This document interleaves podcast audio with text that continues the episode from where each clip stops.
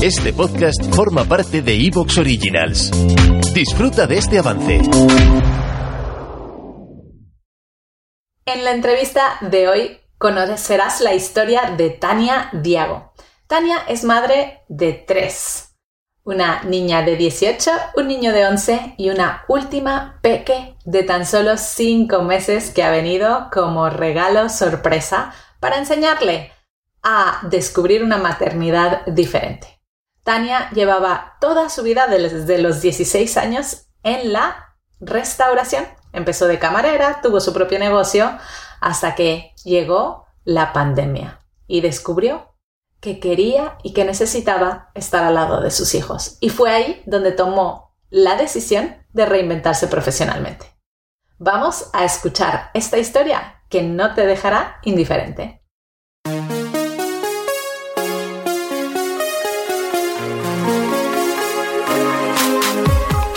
Bienvenida a Madres Reinventadas, presentado por Billy Sastre, un podcast para madres que están redefiniendo el concepto de trabajar sin renunciar a su vida familiar.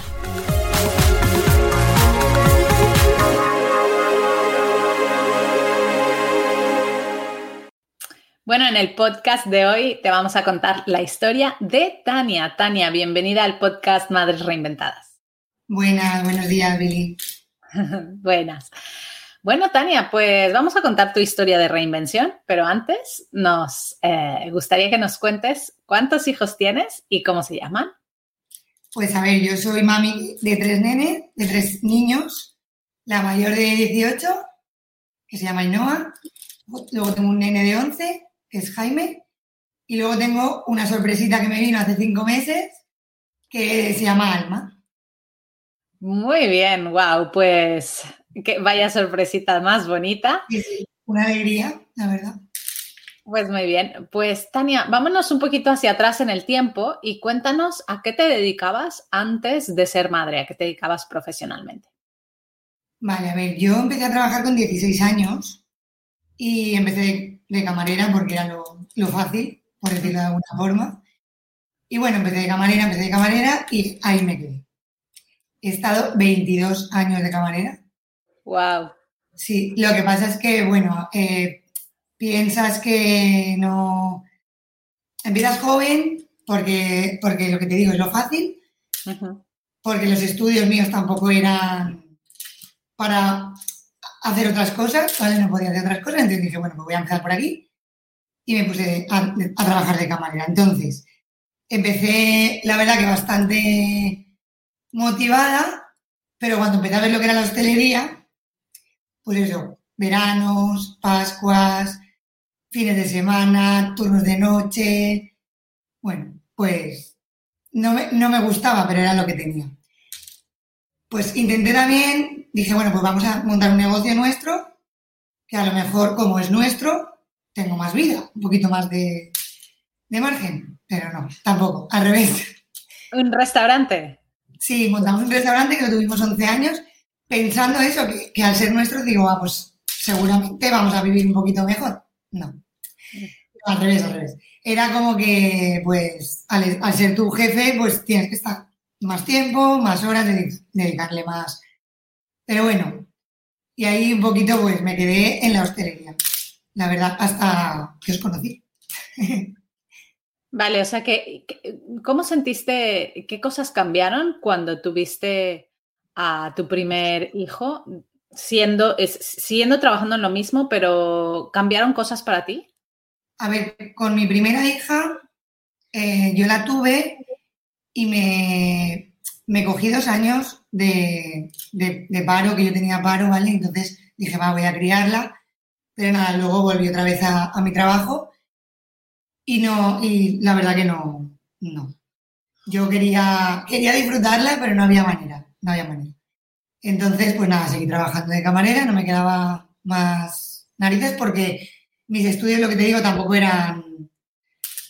Mm, me salían cosas, pero no. No podía, yo quería hacer otras cosas, pero no. Entonces, el, punto, ¿vale? Fue, a mí el COVID me benefició. ¿Vale? Pues, a ver, está, suena mal, pero me benefició. Porque al parar la hostelería, al cerrar toda la hostelería y por narices tener que estar en casa, pues ¿qué pasa? Que mi trabajo ha un trabajo de muy físico, muy, muy, muy, siempre, pues yo necesitaba hacer, hacer, hacer, hacer, necesitaba hacer. Entonces, el COVID me benefició porque dije, tengo que estudiar, tengo que hacer otra cosa y ahora es el momento de que si tengo que salir de aquí, tiene que ser ahora. Y pues eso, os encontré por Instagram, me informé. Ajá. Y, y allá que. Vale, o sea que tú descubriste mamis digitales eh, en el periodo de pandemia, ¿no? Te apuntaste y ¿qué pasó a raíz de allí? Pues me motivé, no te voy a engañar, me motivé porque, porque piensas que no sabes hacer otra cosa, ¿no? Tú estás trabajando y parece que solo sabes hacer eso. Porque no has hecho otra cosa, no porque no sepas. Entonces, claro, me puse a, me puse a estudiar. Además, a mí me gustan mucho las redes sociales porque dije, voy a estudiar algo que me guste, sino de qué me sirve a mí. Me gustan las redes, pues dije, va, pues mm, me puse a estudiar lo de Community Manager y encima me lo hiciste fácil porque es muy, es muy ameno de estudiar, es muy, la verdad, y como me gustaba también, pues mm, la verdad que me motivé, me motivé, me motivé y dije, esto tiene que salirme bien. Y, y bueno, me salió bien, la verdad. Vale, o sea, tú empezaste a estudiar, entiendo, mamis digitales antes de tener a tu última hija, ¿no? Sí, sí. Sí, sí. Vale, vale. O sea que tú ahí en, aquel momento tenías dos hijos, ¿estabas embarazada ya o no? No, ni, idea de tener tampoco. vale.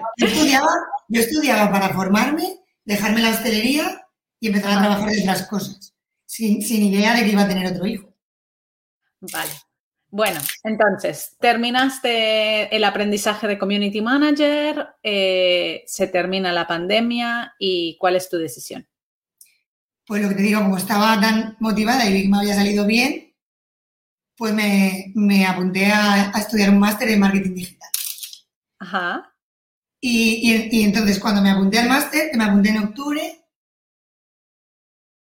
pues, no, en octubre no, perdón, bueno, en, noviembre o algo así, no sé, pero lo empezaba en, en junio. Y entonces, cuando yo me apunté, no estaba embarazada y entonces me entero de que me quedaba embarazada. Pero bueno, pensé, puedo estudiar el máster estando embarazada porque no me impide tener una barriga y estudiar. Y me cuadraba justo que nacía mi hija cuando yo hacía trabajo de fin de máster. O sea que dije, bueno, voy a hacer todo el embarazo, voy a estudiar el máster y, nada, me saqué también el máster en marketing digital, casi pariendo. Y, y, nada, ahora pues tengo los estudios que hice con vosotros, los que hice luego en marketing digital y mi niña de cinco meses y disfruto de ella, pues lo que no he podido de los otros dos, la verdad. Claro. Una gran diferencia. Eh, Tania, cuéntanos un poquito, o sea, tú ahora ya no eres camarera, ¿no? Ya no te dedicas para nada a esto. ¿Cómo has conseguido estos eh, clientes? ¿A qué te dedicas actualmente? ¿Has elegido un nicho? ¿Tienes un tipo de cliente específico? Cuéntanos un poquito acerca de tu profesión. A ver, empecé sin, empecé sin nicho. Cogía todo lo que podía cogí, ¿verdad? Y, bueno, pues tenía, empecé con una estética, una clínica estética, que la chica pues es conocida de una mami del cole y bueno, ya me ayudaba también un poquito. Y, luego con un restaurante también de donde yo vivo, de pues así bar de tapas y un poquito así. Y bueno, empecé con, con ellos dos y, muy básico todo, porque yo también me daba, aun sabiendo que había estudiado y, que lo podría hacer, pero me daba miedo el no, el no hacerlo bien, el no saber, no sé, un poco así. Y bueno, me vi que, bueno, que sí que, sale, que sí que sale bien, que los clientes están contentos. Y pues lo que te digo, te vas confiando y viendo que sí que lo puedes hacer.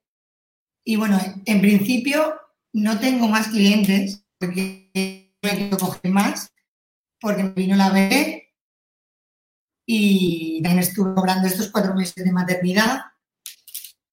Entonces no dije, vamos a hacer un stand-by aquí y ahora que tiene cinco voy a, retomar otra vez.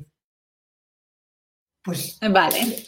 Entonces, dos a ver, yo el nicho mío eh, me centré más en hostelería porque yo al final es lo que he trabajado, lo que conozco y lo que, y lo que creo que sí que voy a saber explicar, el copyright. O sea, entonces mm, me centré por ahí, así que ahora voy a intentar solamente coger restaurantes o bares y, y centrarme en eso. Qué bien, me encanta lo que cuentas porque en realidad eh, al final cuando decidimos cambiar de profesión no es que dejemos detrás todo lo que ya tenemos, ¿no? Tú tienes una amplia experiencia en restauración, o sea, empezaste como camarera, después hiciste tu propio negocio y dices, oye, pues claro, a mí me gustaría, si tú ya has tenido un negocio de restauración, pues ya sabes cómo funciona